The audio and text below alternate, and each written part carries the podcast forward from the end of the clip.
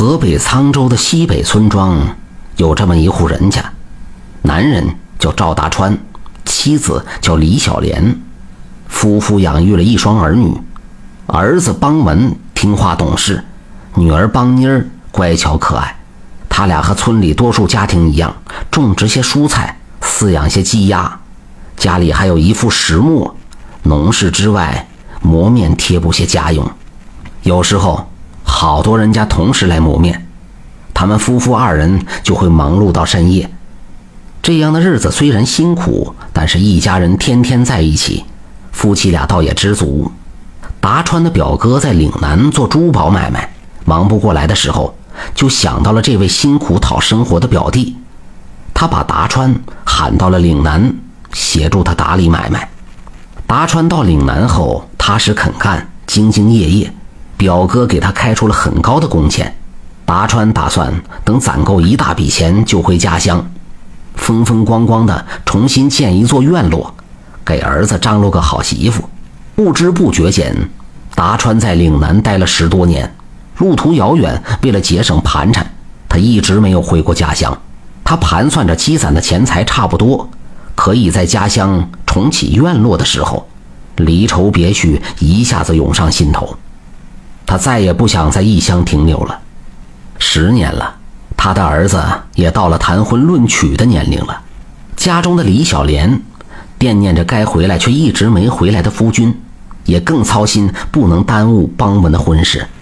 可儿子邦文却不愿在没有父亲消息的情况下张罗婚事，在母亲的一再催促下，倔强的邦文决定出逃南下寻父，找不到父亲绝不成亲。而此时，乔装好搭裢、收拾好行头的达川从岭南上路了。一路上，达川舍不得住一些大客栈，总是在一些路边小店将就过夜，想着离故乡一天天的近了，与亲人见面不再久远。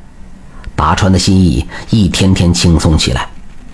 意外就在这个时候发生了。一天夜里，达川睡得极不踏实，噩梦连连。第二天晨起，竟找不到了装钱的搭裢，晴天霹雳一声响，这下达川真的不知如何是好，真是叫天天不应，叫地地不灵。回想起家中妻儿，又想到自己两手空空，达川不敢往下想了。他恍恍惚惚、跌跌撞撞走到水井边，看到这个暗无天日的将来，说时迟，那时快。没有来得及细思量，就一头跳了进去。达川投井而死，虽在当地百姓间传开，但在遥远的沧州，小莲并不知晓。话说邦文踏上了寻父的路途，他一直朝着南方前行，一路打听着，身上的衣服破了，带的路费也花光了，风餐露宿，仍然没有一点父亲的消息。这天傍晚，邦文走到了南阳东北郊的独山地界，又累又饿，前不见村后不着店，却是累得一步也走不下去了。这时，天上飞来一只雪白的大天鹅，缓缓地落在邦文面前，将口中衔着的食物放了下来，又翩翩飞去。邦文望着这位天鹅恩人，深深鞠下一躬。天鹅飞翔的影子投在独山的山谷。仿佛一片飘渺的云影。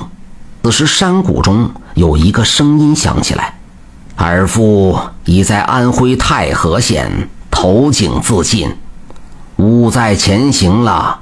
迷途知返，一切还来得及。”邦文来不及吃惊，父亲的死讯令他无比哀痛，但他还是坚定地回答道：“找不到父亲，我是不会回去的。”邦文拿起食物往嘴里塞，刚吃了两口，一位满头白发的主杖老者步履蹒跚地走了过来，看样子看起来非常的孱弱。邦文如何能自顾自地吃下去呢？他把手中的食物分给老人一些，老人吃过之后，精神顿时好了很多。他拿起手杖向山中一挥，朝着天鹅消失的方向走了。邦文正在惊异中。山中忽然显现出一条道来，他慢慢走进去。道路两旁点缀着白的、绿的、黄的、紫的、红的和黑的，五彩斑斓的各色石头。邦文敲下几块，自言自语道：“明天，我把这石块拿到集市上，说不定能换点吃的。”第二天，邦文来到集市上，刚拿出一块石块，就吸引来很多人。邦文不知道这些石块的独特之处，他要价也不高，很快就卖出了几块。第三天，他又到石道里敲下几块，拿到市面上卖，很快又被抢购一空。原来他敲下来的石块，竟然可以加工成人物、花鸟、挂件等价值连城的玉雕。就这样。邦文敲了卖，卖了敲，挣到了一大笔银子。很快，邦文有珍贵玉石的消息就在南阳城里传开了。此时，一个内行梁老板来找邦文，想要将他的女儿许配给邦文为妻，同时需要邦文长期向他提供加工玉雕的原石。邦文思忖着，原来这是独山天鹅赐予的宝藏。随后，邦文向梁老板说出了。路遇天鹅和老人的事情，那位老人就是独山天鹅所化呀。他在试探你的为人，善良之人才可采到宝玉呀。梁老板明白这是上天的旨意，对待这些玉石愈加虔诚，玉雕手艺也更是精进。邦文则带着新婚妻子赶到安徽太和县，感谢了当初打捞父亲尸骨的村人。并将父亲的骨灰带回老家沧州。身在南阳的岳父梁老板感激天鹅赐玉，也没有独占山头，而是昭告同行，带领一众工人到山中开采玉石。他们采出的玉质地坚硬，加工好的玉雕栩栩如生，和翡翠有的一拼。自此，南阳人开始大规模在独山采玉。并将这种洁净度和硬度很高的玉石命名为独山玉。感谢收听名城故事会，喜欢听故事的朋友，那就点个关注吧。